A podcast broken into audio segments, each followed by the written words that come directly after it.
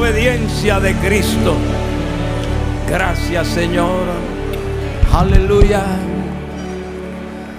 Bienvenidos a un nuevo tiempo de intimidad con Dios. Bienvenidos a un nuevo tiempo de revelación divina. A un espacio donde lo sobrenatural ocurre. Bienvenidos a una dimensión donde Dios toca nuestros corazones. Siento la urgencia de compartir con usted un breve pensamiento.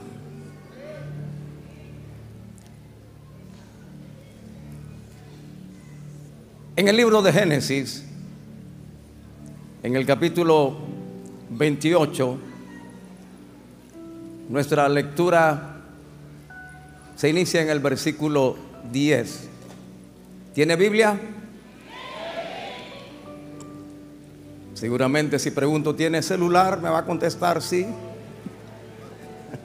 Pero quisiera saber si tiene palabra de Dios.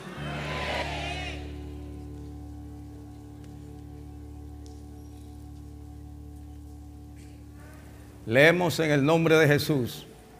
Salió pues Jacob de Berseba y fue a Arán.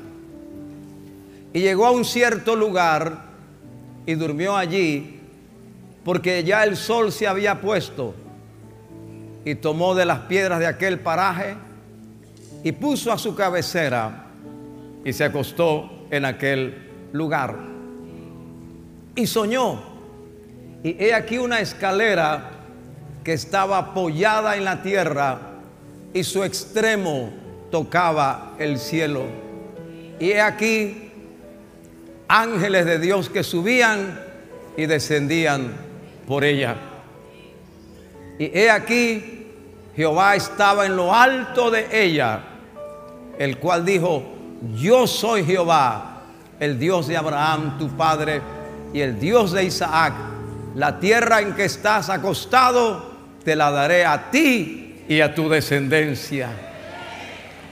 Será tu descendencia como el polvo de la tierra y te extenderás al occidente, al oriente, al norte y al sur. Y todas las familias de la tierra serán benditas en ti y en tu simiente. He aquí, yo estoy contigo y te guardaré por donde quiera que fueres. Y volveré a traerte a esta tierra, porque no te dejaré hasta que haya hecho lo que te he dicho. Y despertó Jacob de su sueño y dijo, ciertamente Jehová está en este lugar y yo no lo sabía. Y tuvo miedo y dijo, cuán terrible es este lugar. No es otra cosa que casa de Dios y puerta del cielo. Y se levantó Jacob de mañana y tomó la piedra que había puesto de cabecera y la alzó por señal y derramó aceite encima de ella. Y llamó el nombre de aquel lugar Betel, aunque Luz era el nombre de la ciudad primero. E hizo Jacob voto diciendo, si fuere Dios conmigo y me guardare en este viaje en que voy, me diere pan para comer y vestido para vestir, y si volviere en paz a casa de mi padre, Jehová será mi Dios. Y esta piedra que he puesto por señal será casa de Dios. Y de todo lo que me dieres, el diezmo apartaré para ti. Amén. Palabra fiel y digna de ser recibida por todos. Vamos a meditar en la escalera de la promesa. Yo no sé si es el mismo Jacob Algunos van a decir, el pastor Satirio predicó de un Jacob y el pastor Edwin predicó de otro Jacob. Es el mismo, pero, pero, así es la Biblia. Así es la palabra del Señor. Bien. Alguien diga, mi promesa tiene una escalera. Y yo subiré por ella. Bueno, ¿qué es una escalera? Una escalera es sencillamente un instrumento, una construcción, un artefacto, puede ser fijo, puede ser movible, que da comunicación, contacto, acceso entre dos niveles. Esto es una escalera. Y me da acceso entre dos niveles. Aquí estoy en un nivel, pero gracias a la escalera logro llegar a otro nivel. Llegarás a otro nivel. Yo dije, llegarás a otro nivel.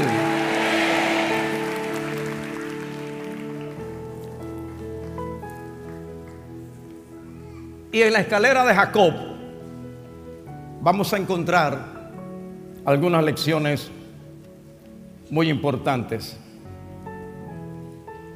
De este capítulo podemos hablar del el viaje de Jacob. A mi esposa que le gustan cosas así, descubrir y, y anote que hay revelación aquí, pero para el resto del año. El viaje de Jacob el sueño de Jacob, la promesa de Jacob y el altar de Jacob. Pero de eso nada más voy a tomar esta partecita. ¿Cómo llega Jacob a este punto? Dígame, providencia. Vamos a ver si lo decimos. Esto. Tu promesa activa la providencia de Dios. Y la providencia no es más que el actuar divino en su soberanía y en su presencia a favor nuestro. Repite. La providencia es el actuar divino, el actuar de Dios en su soberanía y en su presencia, conocimiento anticipado a favor nuestro. ¿Cómo llega Jacob a este punto de llegar a un lugar? Padre, la próxima vez me peinaré mejor. Misericordia. Le pediré a mi esposa que me peine. ¿Cómo llega Jacob a este lugar? Mi amado, aunque tú no lo sepas, tú tienes promesa. Aunque no seamos conscientes, tenemos promesas. Antes que nacieses, antes que te formase en el vientre de tu madre, te conocí. Y antes que nacieses, te formé, te di por profeta a las naciones. Es que antes de que tú vinieras a esta tierra, ya tenías promesa.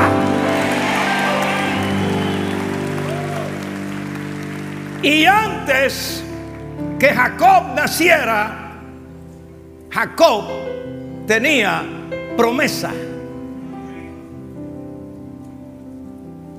Sucede que su mamá se llama Rebeca. Su papá se llama Isaac. Y esta señora es estéril.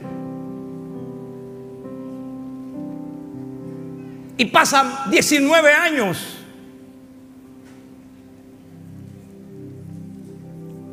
Nunca fueron a Colón.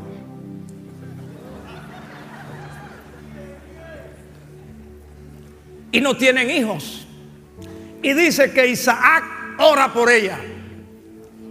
¿Cuántos maridos le imponen las manos a su mujer? No, estoy hablando de las manos así, sino de la mano para orar. Oró por ella y Jehová la escuchó y la sanó. Y la oración fue tan poderosa que en lugar de uno venía Boboré.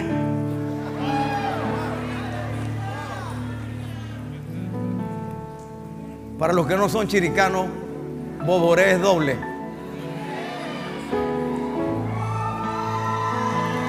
Y tenía mucho malestar en su embarazo. Los dormidos me dan un gran amén. Oh, alguien alaba al Dios de gloria. Había tal malestar en su embarazo que ella va a consultar a Jehová. Porque ella dice, si, si esto es así, ¿para qué vivo yo? Y se va a consultar a Jehová. ¿Y qué le dice Jehová? Lo que pasa es que eso no es nada más malestar, es que la bendición es tan grande que en lugar de uno hay dos. No había ginecólogo, no había ultrasonido, no había manera, pero Dios todo lo sabe.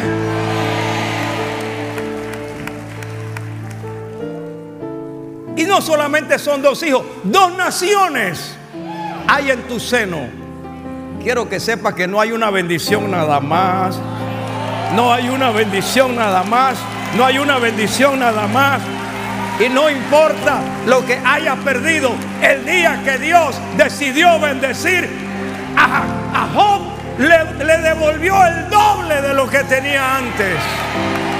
Tu bendición viene doble.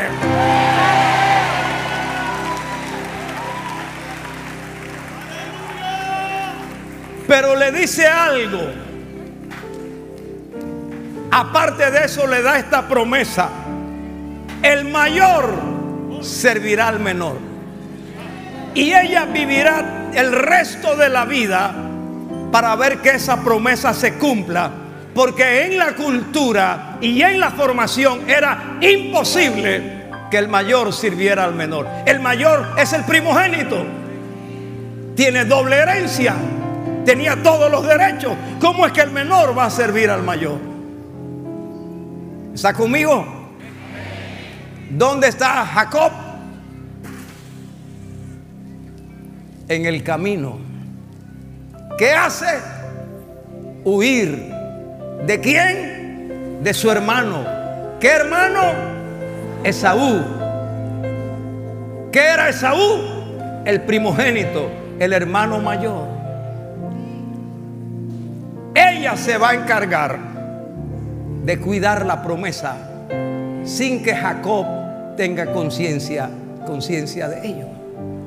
Por eso, cuando uno lee un judío, un judío, amigo, estudioso de la Biblia, que vivía en Panamá, ahora vive en Israel, me dice, pastor, hay cosas que yo no entiendo. se sabe que nosotros somos judíos, pero ¿cómo que Dios bendijo a Israel? Si lo que hizo fue una trampa. Él no hizo la trampa lo hizo la mamá. Y lo único que ella hizo fue intervenir para que la promesa que ella recibió para ese hijo se cumpliera. Por lo cual ella interviene para que no sea Esaú el que reciba la bendición de la primogenitura, sino Jacob.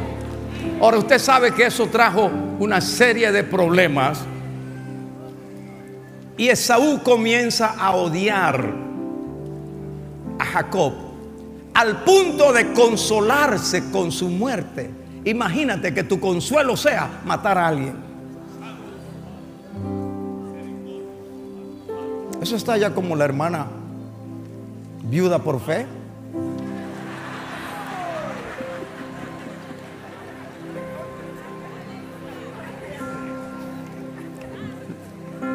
El pastor llamó a todas las solteras que querían casarse para orar por ellas y entre ellas vino la hermana Juana y dice, hermana, pero si yo conozco a Pancho, su esposo, viuda por fe, pastor, por fe.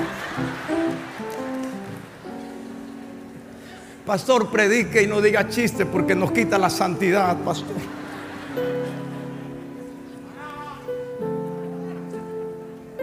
Entonces, Rebeca llama a Jacob y le dice, hijo mío, por casualidad, como son, como son las mujeres, así por casualidad, me encontré el celular de Saúl. Y tú sabes que tiene una película ahí de, cómo matar a un hermano y encontré que está buscando en Instagram, en, todos los detalles. Así que es mejor que te vayas de esta tierra. Porque te matan a ti, me quedo sin hijo. Porque al matarte a ti, la ley le obliga a Esaú a irse a una tierra lejana. Así que vete. Ella lo está protegiendo. Él, no sabe mucho de lo que está pasando, pero ella lo está protegiendo. Pero él dice, yo no me puedo ir. Porque si no tengo la bendición de mi padre, no me puedo ir. Entonces ella vuelve a maquinar. Porque así son las mujeres. Y si son santeñas, misericordia. Entonces ella se va donde Isaac y le dice, Isaac, amado mío,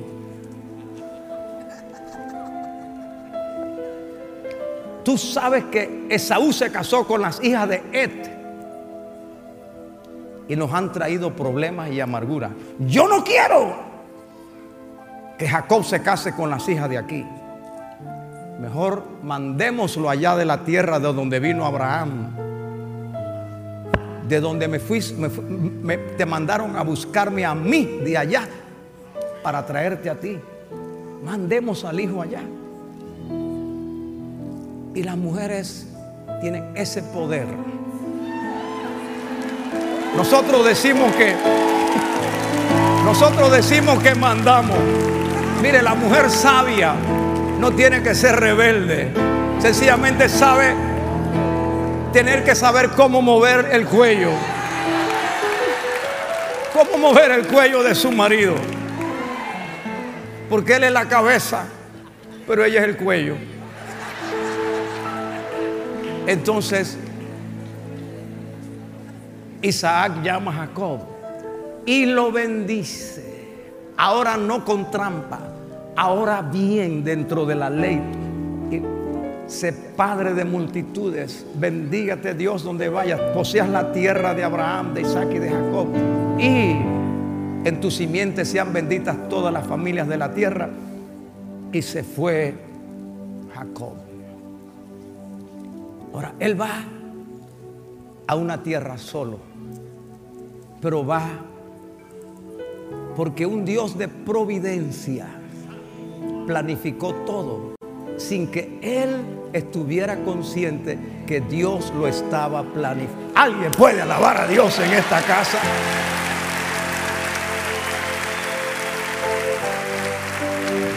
Así como hay trampas del diablo de las cuales uno no es consciente. Job no era consciente que Satanás lo estaba pidiendo al Padre y que por eso le ocurrían todas estas cosas. También hay bendiciones y cumplimientos de los cuales uno no es consciente. Cuando Balaak o Balaam, el rey Balac contrata a Balaam para que maldiga a Israel y en lugar de maldecirlo, lo bendice, Israel no sabía que eso estaba pasando allá en el monte. Israel era totalmente ignorante. Y tal vez tú seas totalmente ignorante que en este momento hay un consejo en el cielo donde está el Padre, donde está el Hijo, donde está el Espíritu Santo y le están dando órdenes a sus ángeles porque el Dios de toda providencia dice la escritura que el que comenzó en nosotros la buena obra la perfeccionará hasta el día de Jesucristo. Y dice la escritura que somos hechuras suyas, creados en Cristo Jesús para buenas obras, las cuales Dios preparó de antemano. Era que anduviésemos en ella. Tus buenas obras ya están preparadas.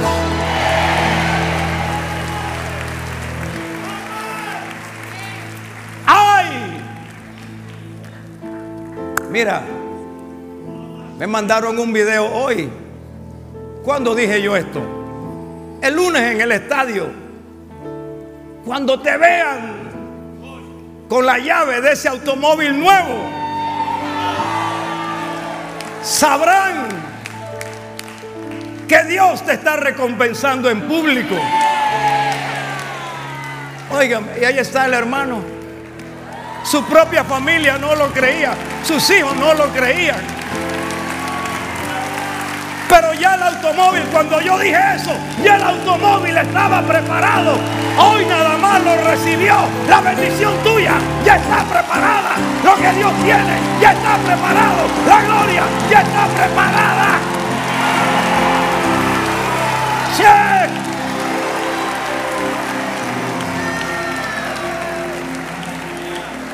Y Dios usará a quien tenga que usar.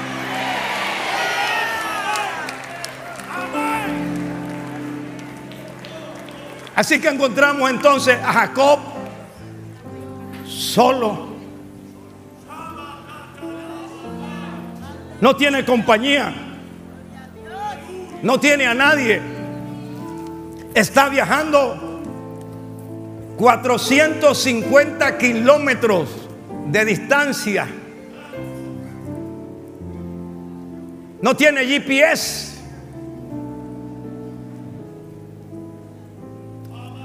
No tiene brújula, no tiene orientación. No conoce a nadie. No habla algunos idiomas. Pero tiene algo. Una promesa dada a su madre. Por eso toda madre aquí en esta noche que tenga promesa para sus hijos. La Biblia dice, todos tus hijos serán enseñados por Jehová y se multiplicará la paz de tus hijos. Y él se va, pero esa madre queda pidiéndole a Dios. Y llega a ese lugar solo. Y lo sorprende la noche.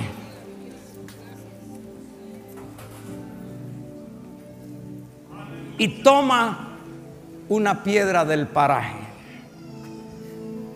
La providencia de Dios te guiará al lugar exacto. Al lugar preciso. Dios nunca se equivoca.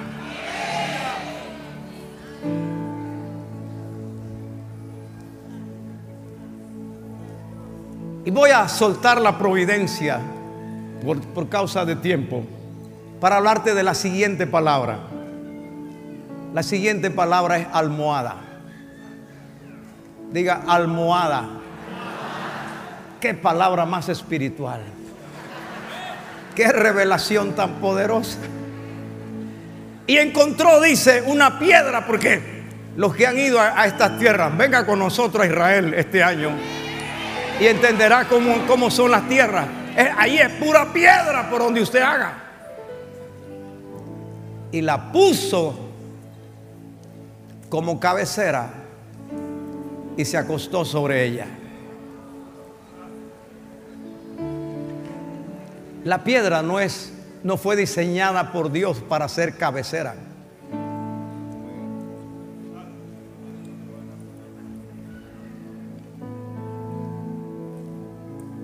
La piedra representa lo duro que estaba haciendo la vida para él. La piedra representa la incapacidad del descanso. Acuéstate y pon una piedra de cabecera para si vas a dormir. Ten cuidado que tu mujer no agarre y te ponga la piedra encima. Misericordia, misericordia.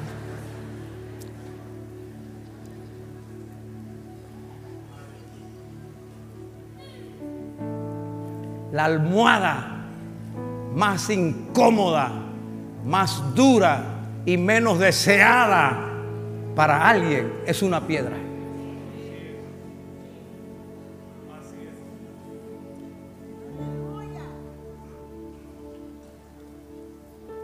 Esa piedra representa el odio de su hermano. Los hermanos no nacen de un mismo vientre para odiarse entre sí. La vida no es para ser odiado, pero tal vez uno pudiera entenderlo de alguien por causa de la envidia, de una ofensa o lo que sea, pero no de un hijo de papá y mamá. No era fácil para él recibir el odio continuo de su hermano. Esa piedra representa la amenaza de muerte bajo la que vive. Él está allí porque si se queda en su tierra, lo matan.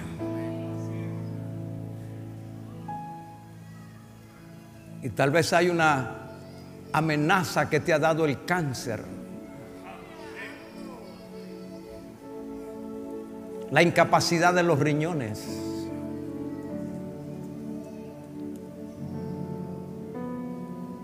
El lupus. La viruela del mono. Cualquier amenaza que te diga que tu vida tiene fin es una piedra. Y sobre esa piedra no se puede descansar. Esa piedra representa el largo camino que ha recorrido y el largo camino que todavía le queda. Esa piedra representa vivir en tierras lejanas donde no se desea vivir pero la necesidad lo obliga. Bendiga Dios a todos los emigrantes que cruzan el tapón del Darién arriesgando su vida, que cruzan los desiertos de la frontera de, México y Estados Unidos. Bendígalos Dios, porque muchos no quieren hacer el viaje, pero la amenaza los obliga. Y si en otra área de la vida estás en un viaje largo, como que no tiene fin, el viaje de un divorcio, de una quiebra, de una separación sentimental.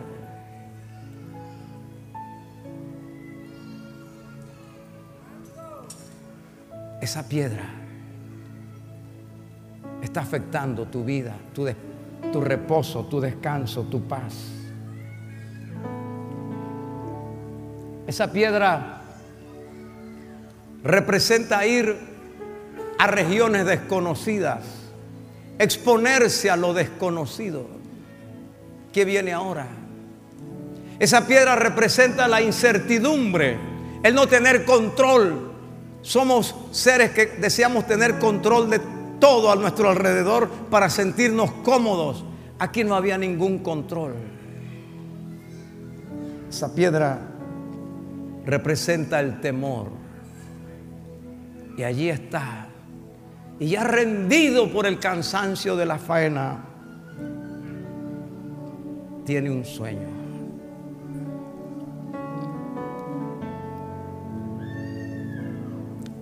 Permíteme decirte esto en el amor del Señor. Yo puedo cambiar esta palabra almohada o piedra por la palabra opción, opción divina. Y cuando la vida te coloca en almohada de piedra, la única opción que te queda es una promesa de Dios. Es una promesa de Dios. Escuché al bishop Andriy Tishenko hace un rato decir, que cuando las tribulaciones son muy grandes, como las que ellos viven hoy en Ucrania, dijo exactamente estas palabras. Cuando la tribulación es muy grande, lo único que nos queda es una promesa de Dios. Si no nos agarramos de una promesa, fallecemos. Así que Dios conocía el corazón de este hombre. Pero hay una madre orando, una madre que tuvo promesas. Y dice Dios, ahora que estás solo, ahora que no tienes el amparo de papá y mamá, ahora que no hay nadie aquí, le dio un sueño. Muchas veces cuando Dios quiere hacer algo, da sueño.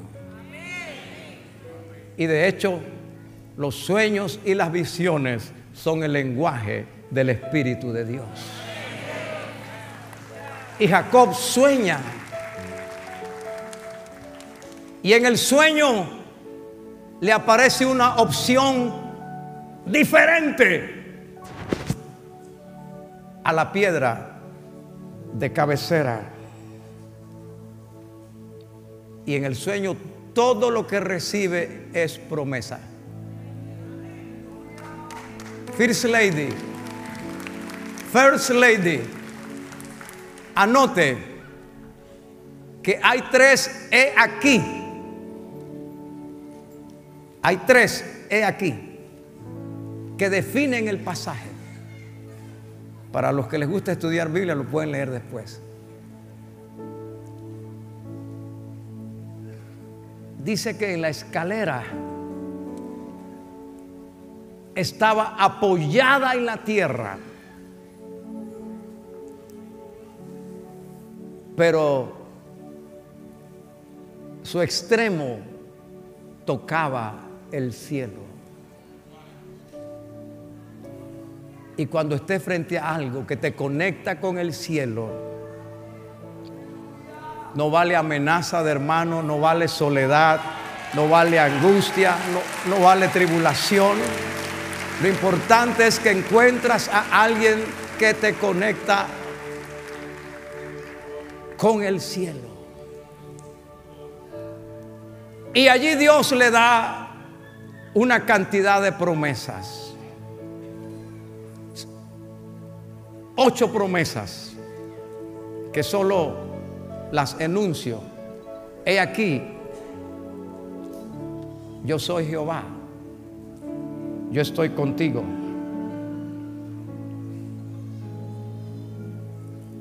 A ti te daré esta tierra, toda esta tierra. Y te extenderás crecimiento te extenderás al occidente, al oriente, al norte, al sur. Crecimiento.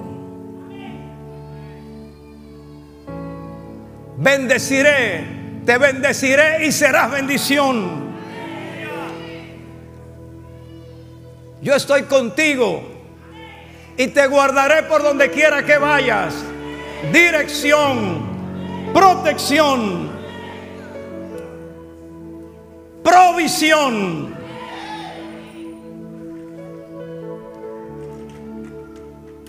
Y volveré a traerte a esta tierra. No te quedarás en este viaje. Volveré a traerte a esta tierra. Porque no te dejaré hasta que haya hecho todo lo que te he dicho. Porque la promesa viene de un Dios fiel que cumple lo que promete. Y de aquí en adelante, lo único que lleva Jacob es una promesa. Quiero terminar con esto. La tercera palabra, escalera. Les dije pues que una escalera es una construcción, un artefacto o una edificación fija o móvil que une espacios que se encuentran en diferentes niveles o en diferentes alturas. Pero dice la Biblia que la escalera estaba apoyada en la tierra.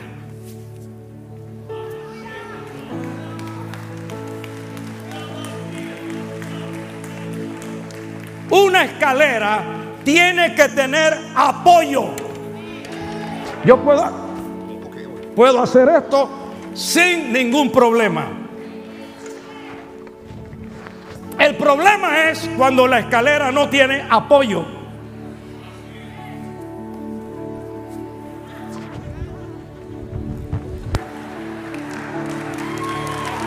¿Qué problema subir esta escalera? Porque no tiene apoyo. Se necesita mucha fuerza de parte de quien trata de subirla, mucha habilidad, porque si no se cae. Porque la escalera sin apoyo no tiene equilibrio. pueden soltarla, yo no tengo miedo. Pueden soltarla. Esto es lo que hace una escalera sin equilibrio. Usted no puede ascender, no puede subir porque no tiene apoyo. Y dentro de poco, cualquiera queda que no puede ni hablar. Nada más de la energía que uno gasta estando aquí, ahora más tratando de subir. Gracias a Dios que tomé un curso de acrobacia para poder hacer esta, esta ilustración.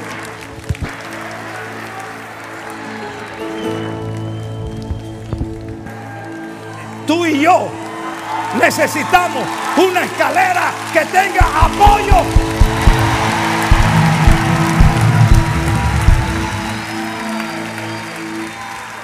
En cambio, en esta escalera yo puedo hacer esto sin problema.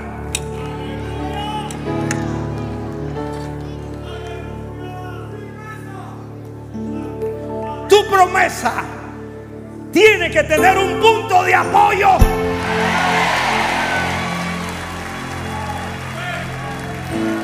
Si los hermanos de África entendieran español, estarían todos aquí, ¿ves? Pero como le estoy predicando al latino, todo el mundo está. Tu escalera necesita un punto de apoyo.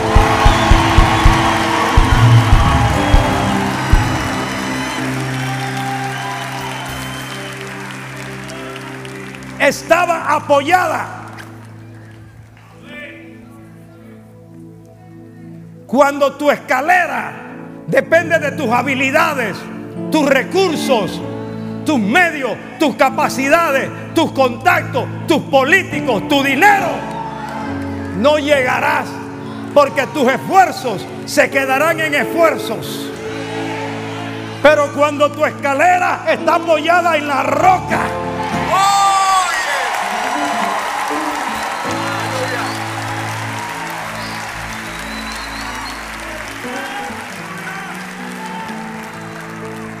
Vive Jehová, en cuya presencia estamos. Que soplarán vientos y vendrán ríos y darán con ímpetu en contra de tu escalera, pero no se moverá porque está fundada en la roca.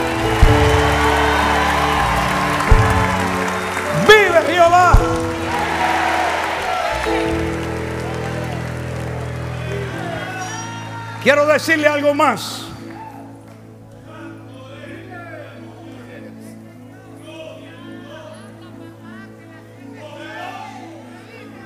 Esta escalera no es un capricho.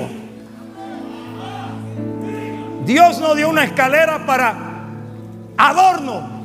La escalera no es ornamental.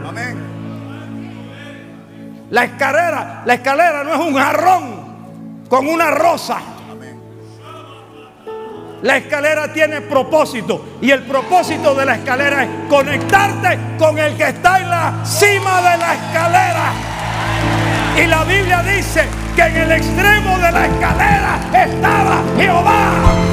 Tu promesa te llevará al extremo de la escalera.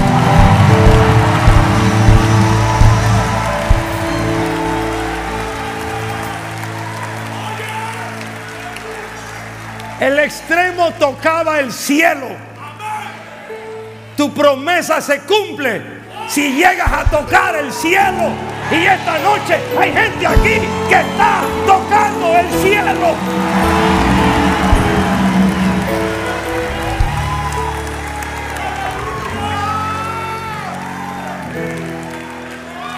En esta escalera lo que vas a ver son demonios. Pero en esta escalera vas a ver ángeles que suben, ángeles que bajan, ángeles que suben, ángeles que bajan, ángeles que suben, ángeles que bajan.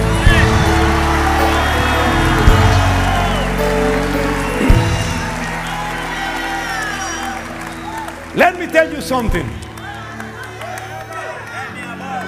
En el conocimiento que tenemos y en lo que dice la Biblia, los ángeles siempre bajaron.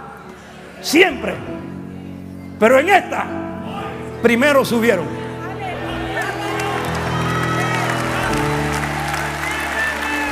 Los que tienen revelación, ¿por qué subían? ¿Por qué subían? Dígame. La Biblia dice que los ángeles toman en su redoma las oraciones de los santos y la llevan a la presencia de Dios. Alaba su gloria, alaba su gloria, alaba su gloria.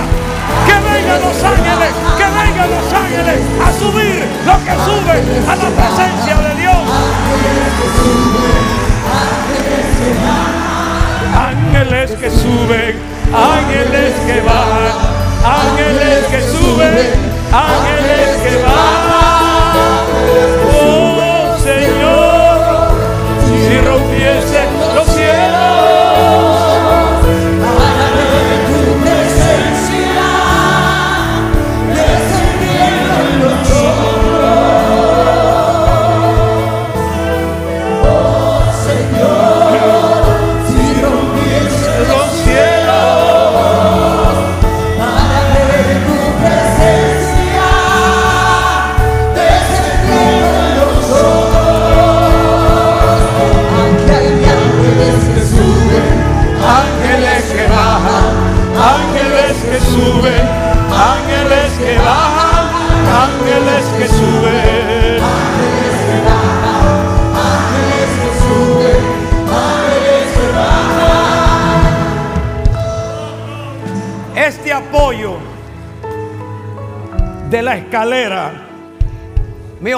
a apoyarme en los principios espirituales.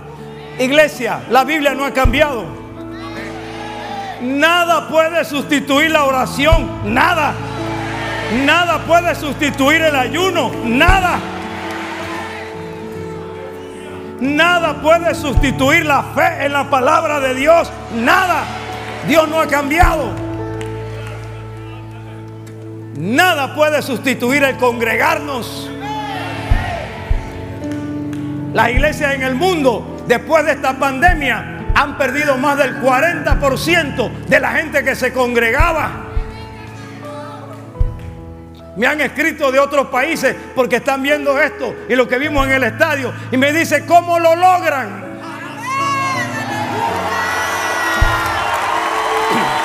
No digo nombres.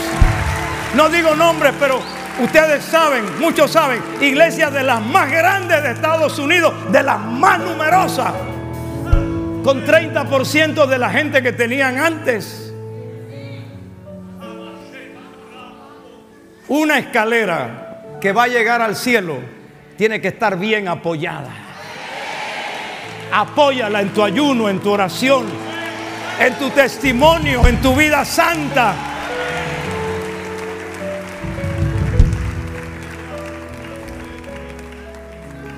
Cuando Jacob despertó del sueño, tuvo una conciencia de algo que no tenía. Dios está aquí y yo no lo sabía.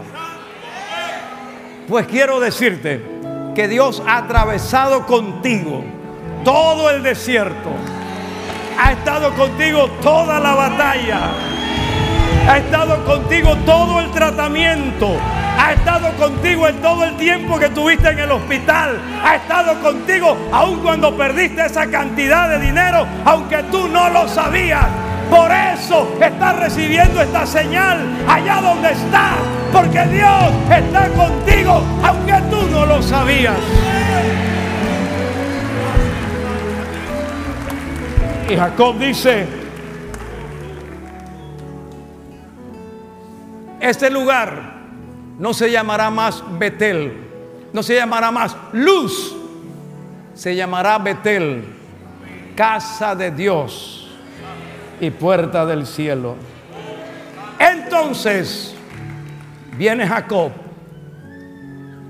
y la misma piedra que ha puesto de cabecera, le sirve ahora de altar. Tomó el aceite, roció sobre la piedra, regó el aceite como una señal. Este lugar será casa de Dios y puerta del cielo. E hizo pacto, e hizo voto y aquí quiero decirte algo.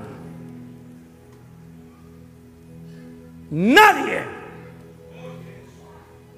no anybody, nadie se apropiará de su promesa.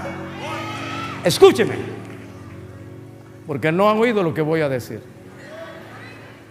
Nadie se apropiará de su promesa hasta que usted le haga una promesa a Dios. Sabía que no iban a aplaudir porque, porque una cosa es una cosa y otra cosa es otra. Tú demostrarás que le has creído a Dios cuando te atrevas a hacerle una promesa a Dios. Y él le hizo una promesa a Dios. Dice, e hizo voto sobre la piedra. Si fuere Dios conmigo en este camino que voy me diere pan para comer, vestido para vestir, me guardar en este camino, pan para comer, vestido para vestir, y se regresare a casa de mi padre en paz, Jehová será mi Dios. Y de todo lo que me dieres, el diezmo apartaré para ti. Hizo promesa a Dios. Y bueno, hay ejemplos en la Biblia. Samuel, Nehemías, Nehemías y el pueblo. El pueblo a Josué, cuando Moisés le encarga, hicieron promesa. Pero 20 años más tarde, Jacob vuelve a pasar por ahí. Y dice, el Dios de Betel.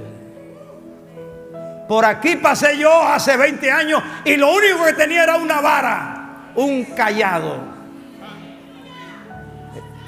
Él se va a encontrar con el hermano que lo quería matar. Y dice, por aquí pasé yo con una vara. Era lo único que tenía. Y mira ahora, tengo dos campamentos. ¿Alguien puede alabar a Dios?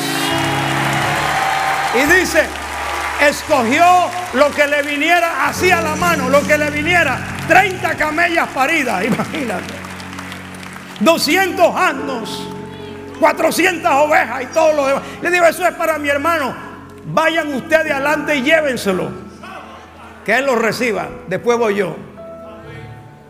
Pasé aquí con una vara y ahora Dios me ha puesto entre dos campamentos.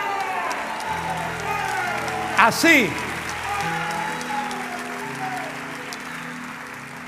como no se puede subir esta escalera porque no tiene apoyo, termino diciéndote cómo subir tu escalera de promesas. Número uno, enfocado. Tú no puedes subir esta escalera así. La escalera se sube así.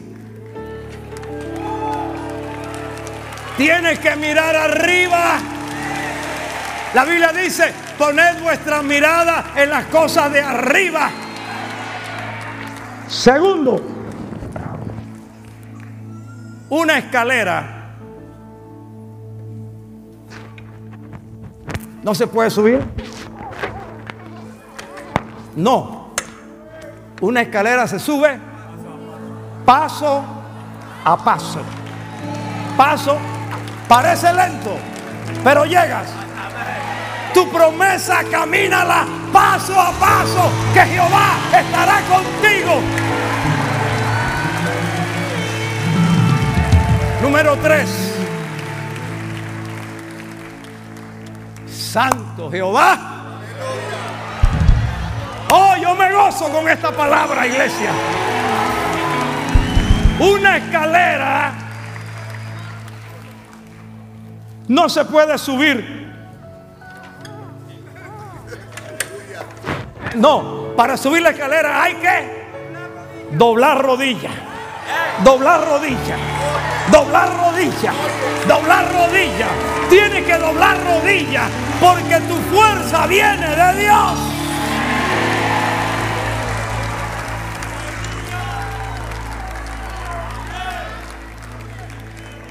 Algo más. Tú no puedes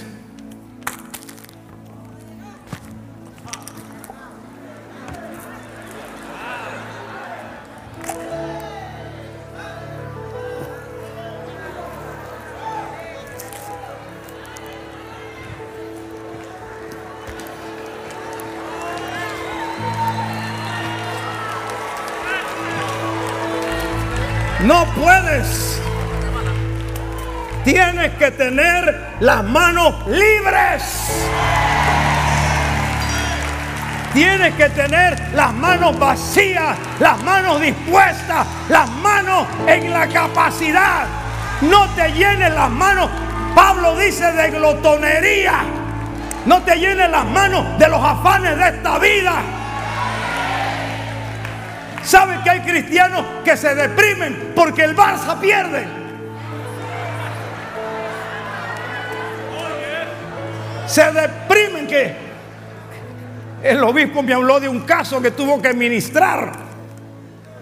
Pierden la llenura del Espíritu Santo porque un equipo perdió un juego. No pueden subir escalera. Tienen las manos muy llenas. Y también los del Madrid cuando pierde, también se deprimen.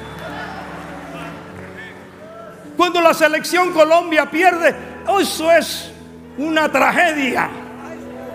Cuando Brasil pierde hay gente que literalmente se mata. ¿Qué otras cosas más hay que soltar? Ni me hables de la loba. de amor con aroma de aguacate.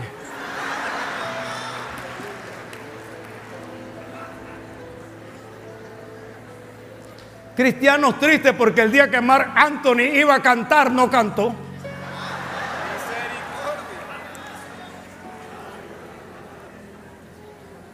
Una escalera se sube con las manos vacías. Y todo lo que originó esta palabra fue este pensamiento.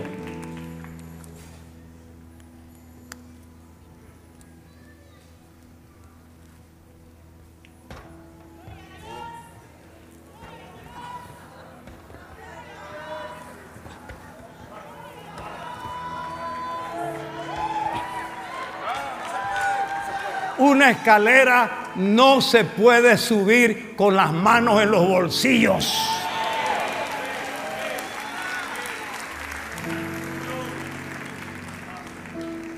Y ese pensamiento nada más dice mucho. ¿Dónde están tus manos? Donde quiera que esté tu tesoro, allí estará tu corazón. Pero algunos tienen las manos tan metidas en los bolsillos que tratan, pero no pueden subir la escalera.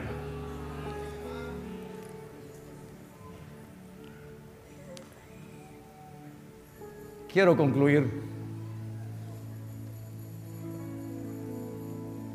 colocando delante de ti otra escalera. Porque esta es la mía. Pero cada cristiano, cada hijo de Dios, tiene su propia escalera.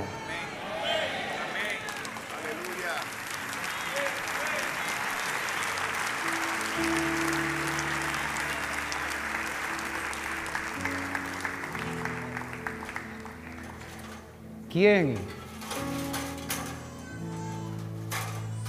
Dice, Señor, estoy listo para subir mi escalera. Yo sé que tú la preparaste.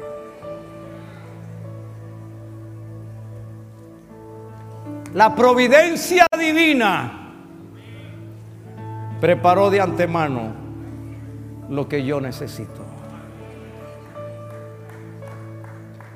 Yo sé